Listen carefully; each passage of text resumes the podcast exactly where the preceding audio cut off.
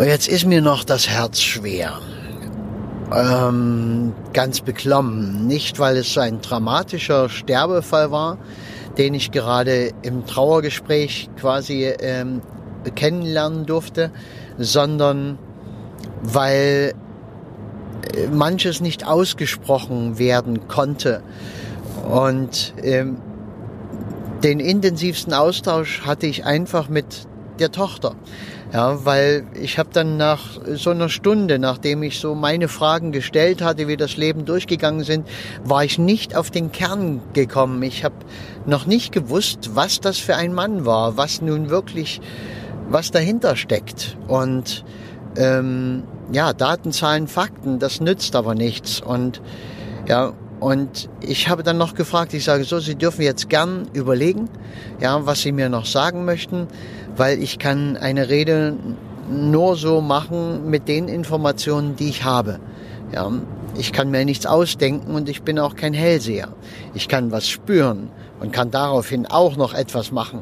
Aber wenn mir nicht die Dinge verraten werden, die vielleicht im Argen lagen, dann nützt mir das nicht viel. Ich habe oftmals Gespräche, wo wenigstens nach einer Weile sich das Eis äh, löst oder bricht und äh, die Menschen das Vertrauen haben, mir dann letztendlich doch die Karten auf den Tisch zu legen.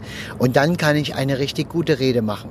Wenn ich weiß, der Mensch war ein Trinker oder hat äh, die Frau immer nur runtergemacht, hat geschlagen, ähm, alle möglichen Dinge. Das gibt's ja nun mal.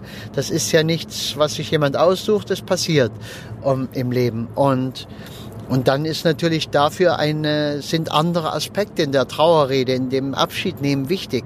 Da geht's dann äh, nicht so sehr um die Dankbarkeit und Wertschätzung, da geht's auch drum, aber vorwiegend geht's halt ums Verstehen, ums Verzeihen, um einen Abschluss zu finden. Und ja, und äh, hier war da gar nichts möglich. Und dieser intensive Austausch, ich hatte also gefragt, haben Sie noch irgendetwas, ja, was, was mir nützen kann? was sie gerne erzählen wollen, was sie über ihn sagen können. Und die Frau sagte, oh nein, äh, nein. Und ja, und ich hatte einen Blickaustausch mit der Tochter, die die Augen rollte und mit verschränkten Armen sowieso die ganze Zeit da saß. Und da war im Grunde genommen bestätigt, was ich die ganze Zeit auch fühlte, dass die Ehe eben nicht so ähm, fantastisch war. Und es war ein schöner Spruch, den die, den die Ehefrau dann so äh, gesagt hat. Das war so ein freudscher Ausspruch sozusagen. Ja, also wo sehr viel drin stand. Nee, gibt ja nichts weiter zu sagen. Also klar gibt's immer mal ein Auf und Ab im Leben. Und ja, wir waren ja auch lange genug verheiratet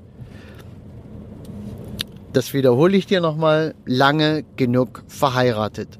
Also ich wünsche dir und mir und allen Menschen, dass äh, wir niemals so lange verheiratet bleiben, äh, dass wir am Ende sagen, naja, wir waren ja lange genug verheiratet. Na, weil dann ist bestimmt eher schon einmal die Zeit zu sagen, hey, das Leben ist zu schade, um einfach nur lange genug verheiratet zu sein. Aber das ist schon wieder Bewertung.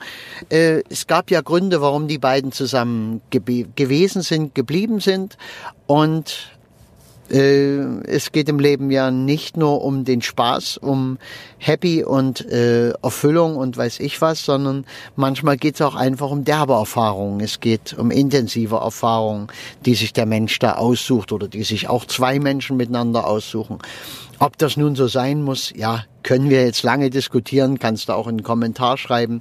Ähm, machst du einfach, wie du denkst. Ja, äh, vielleicht hast du auch manchmal so in die Kommentare hineingeschaut, die bei mir stehen. Ja, ist ja oftmals so eine positive Geschichte. Und manchmal ist auch jemand gar nicht damit einverstanden mit dem, was ich hier erzähle. Aber äh, weißt du, das ist normal und das ist gut so, weil es bringt ja zum Nachdenken.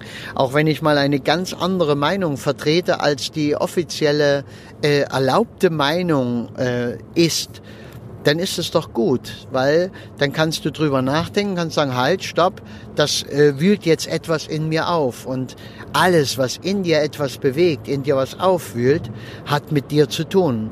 Ja, es ist also etwas, was sich in dir bewegt. Ja, hat mit mir gar nichts zu tun. Ich darf meine Lebensansichten haben und ich habe einen Kanal, auf dem ich die verbreiten kann. Und du kannst sie dir anhören und kannst dazu sagen, ja oder nein. Denn ich äh, weiß, dass ich nicht alles weiß oder nicht viel weiß und dass meine Wahrheit nicht die absolute Wahrheit ist. Dass meine Wahrheit eben nur meine Wahrheit ist. Und äh, die kann für dich in Momenten richtig sein, kann aber auch sein, du hast einen ganz anderen Lebensplan, wie ich es gern nenne, eine ganz andere Lebensmelodie. Und dann lade ich dich ein, sei einfach stolz darauf und spiele deine Lebensmelodie, hab deine Ansichten über alle Dinge, über Tod, Sterben und Leben. Mach's gut.